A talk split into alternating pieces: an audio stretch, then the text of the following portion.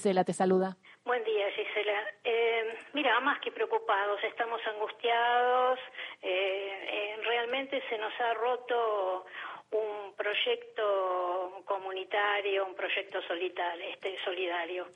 Mira, esto empezó el viernes por la madrugada. Te voy a poner en autos eh, del lugar físico. Dale. Este galpón está eh, eh, emplazado justamente en una plaza del barrio de Villortúzar, una plaza que tiene la dimensión de una manzana entera y el galpón está emplazado en una esquina que es sobre Heredia y la calle Charlones.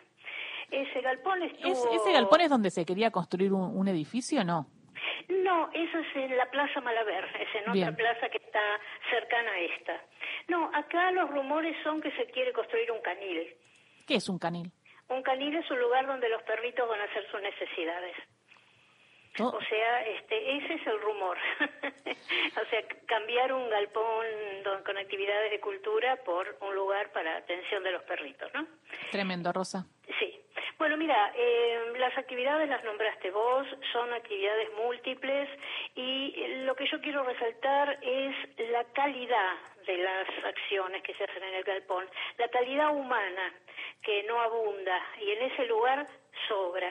¿no? Todo se hace con mucho amor, mucha solidaridad, sobre todo en la época de pandemia hubo un sostenimiento muy fuerte a las personas adultas del barrio, con comida, con ropa, con, trámites, con lo que fuera. O sea, es un lugar absolutamente solidario y compañero, ¿no? ¿Y cómo, cómo se, se creó? Claro, ¿quién lo, lo nombra? Y cuando decís compañero, ¿también hay una militancia eh, también de raigambre peronista?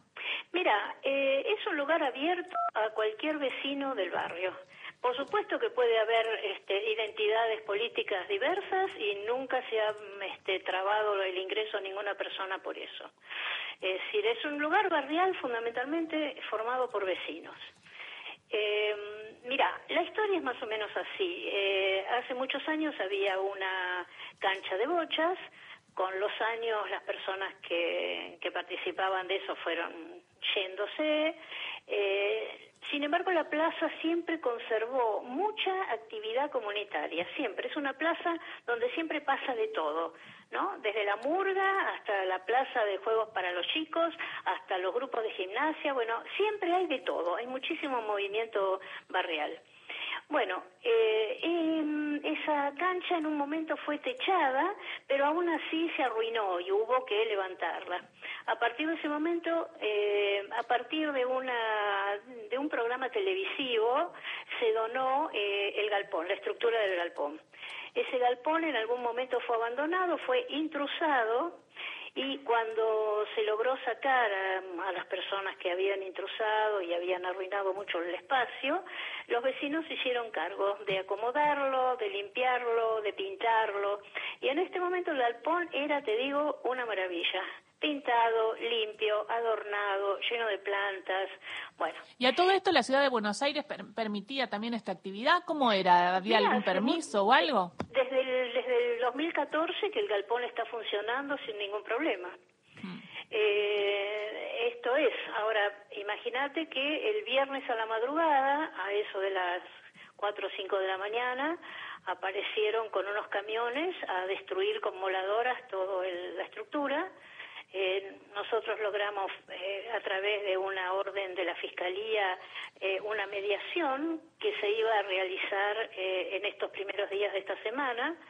Eso se violó porque ayer mismo a la madrugada otra vez vinieron a seguir desmantelando sin orden. bueno, de vuelta nosotros recurrimos a los abogados para refrescar la, la mediación tenemos ahora de vuelta la mediación, el lugar está custodiado por la policía porteña y bueno, y estamos no pueden en entrar? esa situación. Es que no quedó nada. ¿Y dónde están los libros? Mira, todo lo que había eh, fue llevado y sin inventario. O sea, no sabemos dónde hay nada, ni los libros, ni los pupitres, los pizarrones, los documentos de los estudiantes, los juguetes, eh, muchísimos juguetes que teníamos siempre listos para los chicos. ¿Cuántos vecinos iban y concurrían a ese lugar comunitario? Es lugar de pasaje permanente. O sea, eh, diariamente yo no creo que hubiera menos de 50 personas, pero te digo, es de paso, cada vez que el galpón está abierto, eh, la gente entra a, hacer las actividades, pero también entra a charlar y a encontrarse con otros vecinos. Tan importante, ¿no? Tener algo comunitario en el, en el barrio cuando se va perdiendo todo eso por, en el medio de la gran ciudad. Es muy importante es muy importante, sobre todo para la gente mayor, que estuvimos aislados con el tema de la cuarentena y ahora estábamos reflotando el grupo de jubilados, ¿no? Este, que es fundamental para la salud psicológica y salud social, porque parece que la ciudad de Buenos Aires eh, no contempla lo que significa la salud social, ¿no? Y que eso se logra cómo? Con actividades de este tipo, con una peña que se hace todos los domingos, donde los mismos vecinos preparan la comida, donde vienen a tocar la guitarra, o sea, es un lugar abierto a lo que la gente considere que se puede hacer. Bueno, era, no sé qué verbo usar. La cuestión que ahora es un montón de ruinas, quedaron en pie que no sabemos por cuánto tiempo, eh, unos murales, un mural de mm, que está este dedicado a Soda Stereo porque este Cerati era vecino del barrio.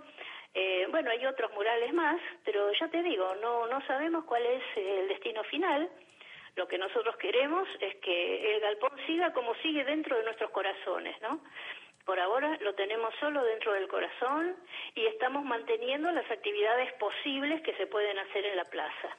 Muchísimas gracias, Rosa, por esta charla. Al menos eh, eh, lo, lo, contamos. Esperemos que la mediación llegue a buen puerto y que además aparezcan todos los libros, los pupitres y todo, que eso es de los vecinos y es del galpón. Y después, ¿qué, qué sucederá? no Digo, si tendrán un nuevo lugar, eh, muy triste todo, eh, que no se rompan más espacios comunitarios. Te mando un beso y todas las fuerzas desde acá, desde Radio Nacional. Muchísimas gracias, Isela. Buenos días. Buenos días. Era Rosa Benvenister, 73 años, y escuchabas, ¿no? Lo importante que es tener un centro de jubilados en un lugar comunitario en Villa Ortúzar y cómo eh, lo destruyó incumpliendo la palabra del gobierno porteño. Así que esperemos que llegue a una solución y que se respete a esos vecinos. 11 de la mañana llega el informativo de Radio Nacional.